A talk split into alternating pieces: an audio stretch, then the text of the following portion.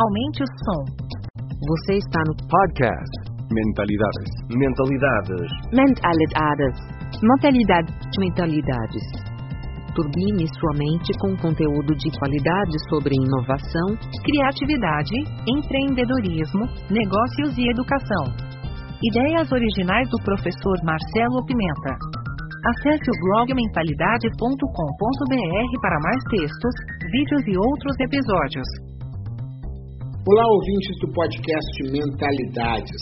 O tema de hoje é marketing e o marketing está virando cada vez mais digital. É impossível falar de comunicação, é impossível falar de propaganda, é impossível falar de relações públicas, sobre posicionamento, sobre marca, sem falar de digital. E o digital habilita uma série de possibilidades na economia da paixão. E esse foi o papo que eu tive com a professora Sandra Turk, especialista em marketing digital, sobre economia da paixão e as possibilidades que acontecem no mundo digital. Esse é o tema do nosso podcast de hoje. Aproveite, se você ainda não está inscrito, te inscreve aqui para receber toda semana tem podcast novo. Já faz mais de quatro anos que semanalmente tem muito conteúdo aí para você ser uma pessoa, um profissional cada vez mais inovador. Vamos juntos! Nosso autor do livro Economia da Paixão, que é o Marcelo Pimenta. Espalhar essa mensagem, sabe, Sandra, da economia da paixão, que eu acredito que é cada vez mais importante para as pessoas. Né? Você sabe que essa pandemia acabou trazendo uma reflexão, talvez, para muita gente sobre a sua vida profissional, sobre a sua própria vida pessoal, sobre se estava realmente fazendo aquilo que estava querendo. E a gente tem hoje essa oportunidade que é conseguir você ter uma vida do jeito que você quer, a partir de uma série de circunstâncias que o mundo conseguiu trazer e juntar para esse momento. E o digital é uma parte fundamental, que é o nosso enfoque, vamos dizer, hoje da nossa conversa aqui, que é o quanto o digital afeta e interfere na economia da paixão e ele impulsiona, ele também habilita a economia da paixão, porque se sem o digital, muitos dos modelos de negócios que estão baseados nesse novo momento que a gente está vivendo, eles não poderiam estar acontecendo porque eles estão calcados no digital. Então, a economia da paixão é isso, é esse momento que a gente está vivendo na humanidade em que você pode estar fazendo aquilo que você quer, fazendo aquilo que você gosta de fazer e, ao mesmo tempo, ganhando dinheiro e tendo uma vida mais leve, vamos dizer assim, né? em que você pode estar unindo o seu propósito, unindo aquilo que você acredita que é mais importante fazer, com uma oportunidade que surge de um novo consumidor, que é cada vez mais sedento por marcas, por produtos que tenham personalidade. Então, se você coloca sua paixão naquilo que você faz, você acaba identificando clientes que se identificam com aquela sua proposta. E dessa maneira você consegue estar tá trazendo uma prosperidade para o negócio e ao mesmo tempo uma satisfação pessoal para quem faz e para quem compra ou para quem usufrui do serviço na medida em que você está conseguindo habilitar esse novo é, momento né, em que a gente vive, em que essas coisas que eram antes muito peculiares, elas não tinham espaço.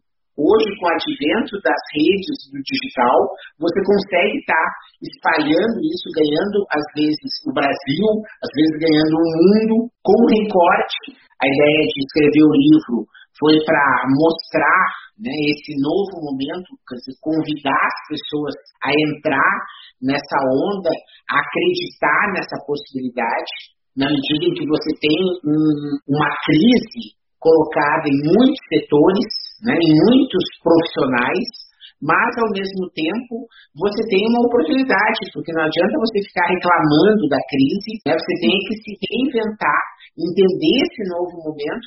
E a gente tem aí muitas histórias né, de pessoas que estão conseguindo viver sua paixão, estão conseguindo ganhar dinheiro, estão conseguindo viver melhor.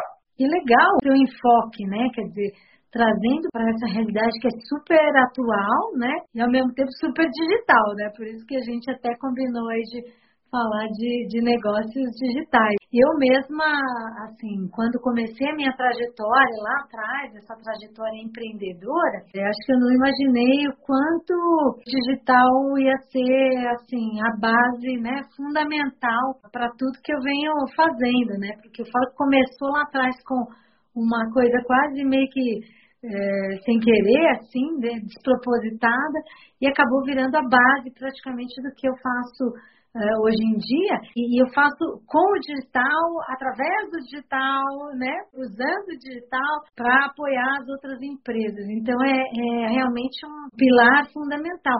E é, é, ao mesmo tempo é como você falou, né, linkando com essa questão da, da paixão, né, a gente poder fazer aquilo que nos satisfaz. Né? Eu falo que isso tem muito a ver com a segunda carreira, né? Normalmente a gente durante a primeira carreira a gente pode e deveria estar cuidando já dessa segunda carreira, que a gente provavelmente você também está vivenciando a partir de uma certa fase da vida em que você realmente faz opções aí por é, fazer o que você gosta, por viver melhor. Esses dias eu vi um artigo seu no LinkedIn em que você falava, eu acho, dos seus 10 anos da saída da Associação Comercial de São Paulo. Você é um exemplo emergente no sentido literal da palavra, da economia da paixão, né, de uma pessoa que se desvinculou dos cargos e da, dos cartões de visita com uma assinatura corporativa é, grande por trás e decidiu se lançar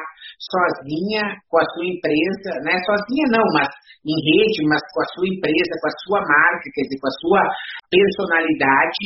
E hoje você é essa profissional maravilhosa, reconhecida né, internacionalmente como uma profissional que traz e que são coisas que às vezes não poderiam estar acontecendo se você não tivesse voado e voo solo. Dez anos que eu saí da empresa e a gente está fazendo nove anos de, de Talents, que é a minha empresa, né? Então a gente também tem comemoração dupla. Quando a demissão é um motivo de comemoração.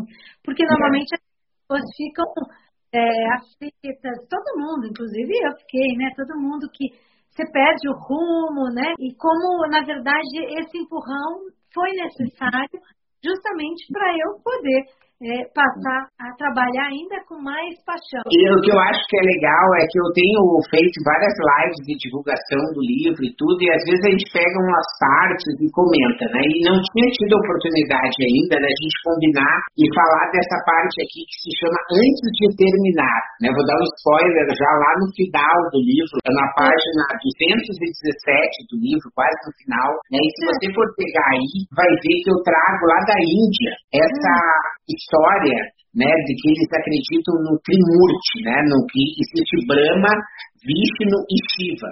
O Shiva é que fez sair da Associação Comercial de São Paulo, ou seja, é o deus da destruição.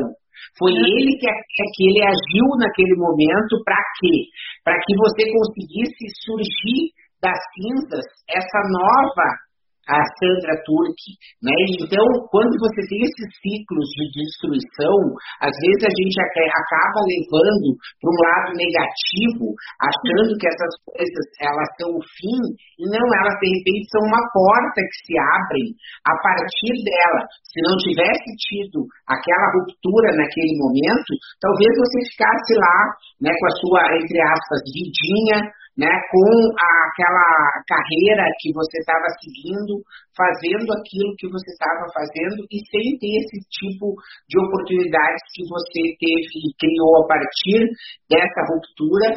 Por quê? Porque é esse novo olhar que se vem, né, e você precisa estar preparado para isso. E essa é a ideia da economia da paixão, quer dizer, aquela pessoa né, que foi demitida, né, que está de saco cheio no mercado corporativo. Quer dizer, eu hoje na SPM, na USP, onde eu dou aula nos MBAs que tem muitos alunos, não é raro, sabe, Sandra, você dizer o seguinte, ah, professor, eu cheguei em casa e essa coisa, sabe como é, né?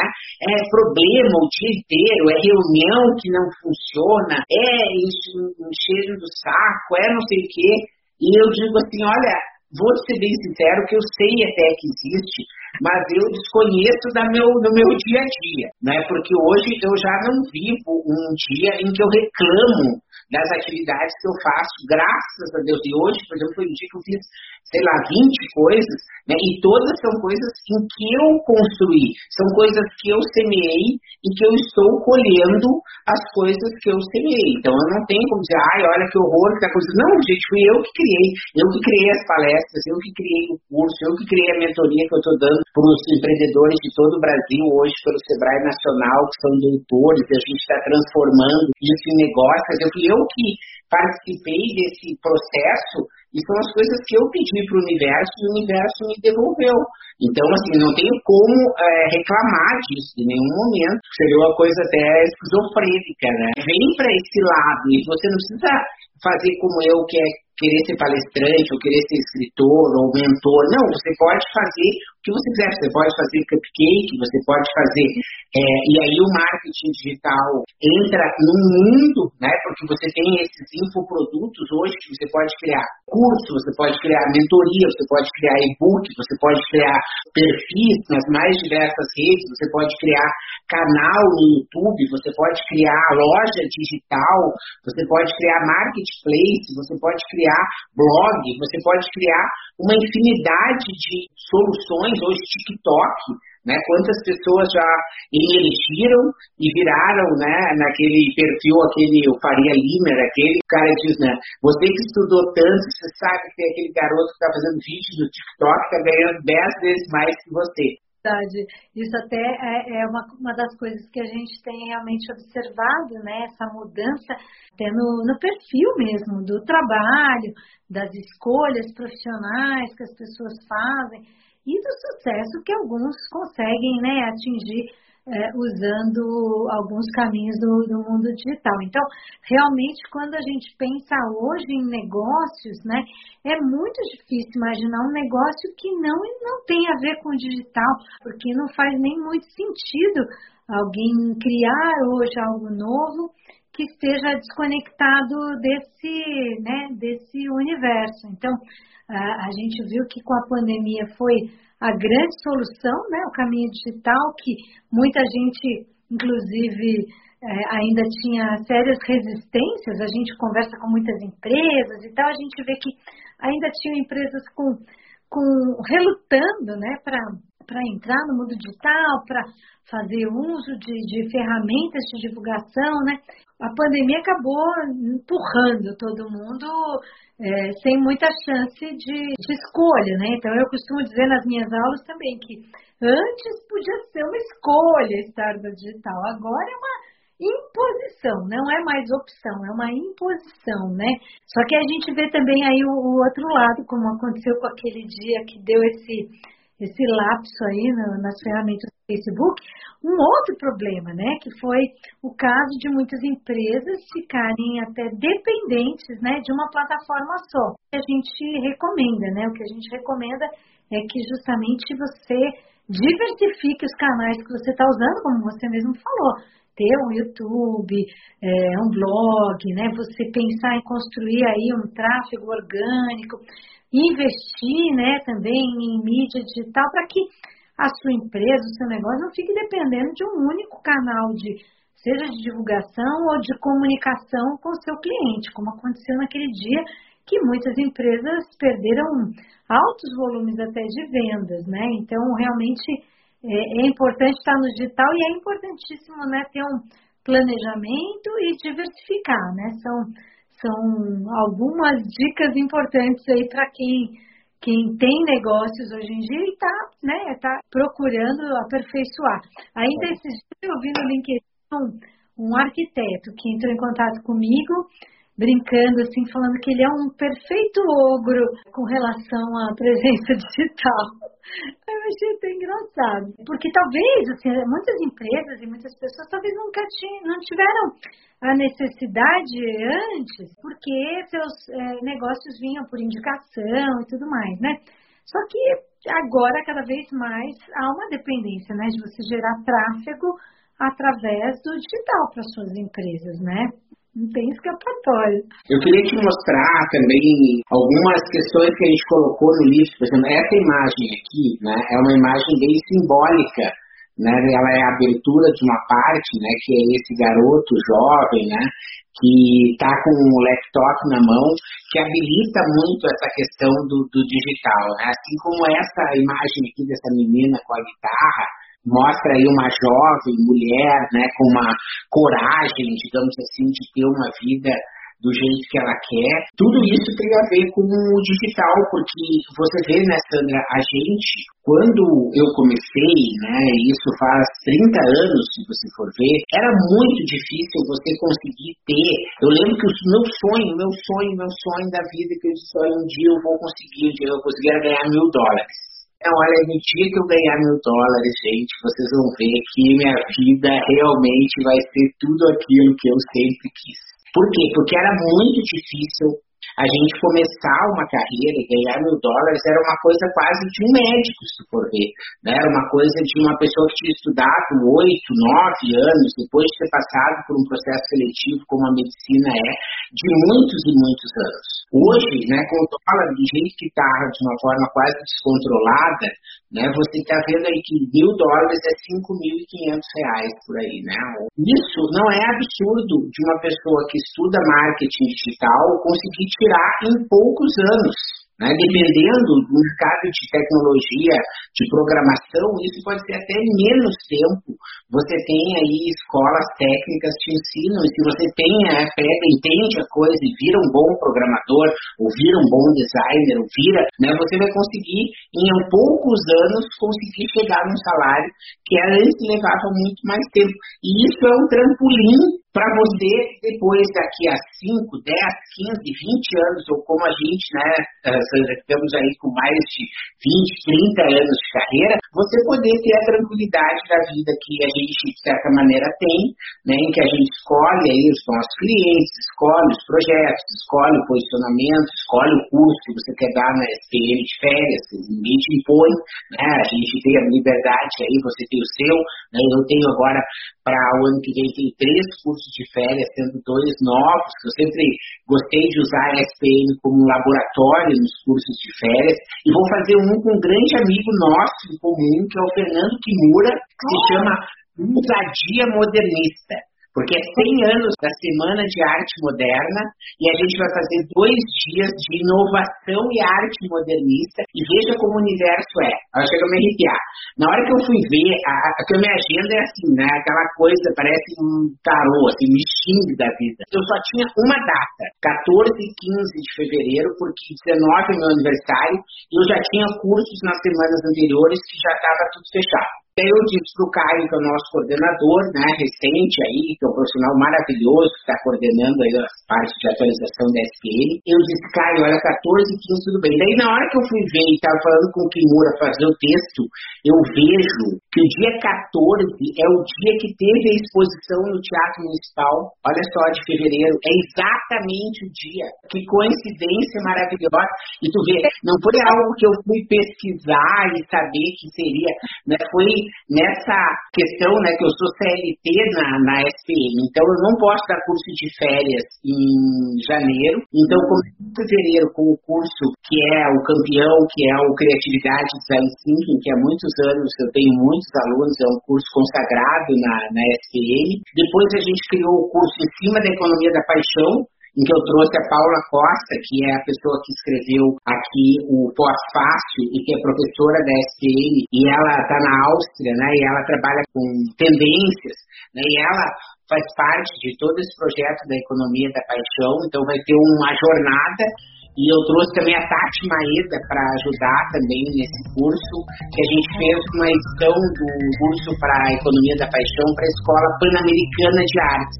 E foi lindo, lindo, lindo. Obrigado por sua audiência. Aguardo seus comentários. Se achou esse conteúdo interessante, indique para quem você ama. No YouTube temos dois canais, procure por Mentalidades e Professor Marcelo Pimenta. Assine nossa newsletter gratuita em nosso site. E não deixe de participar da novidade, nosso canal Mentalidades no Telegram. Te espero lá.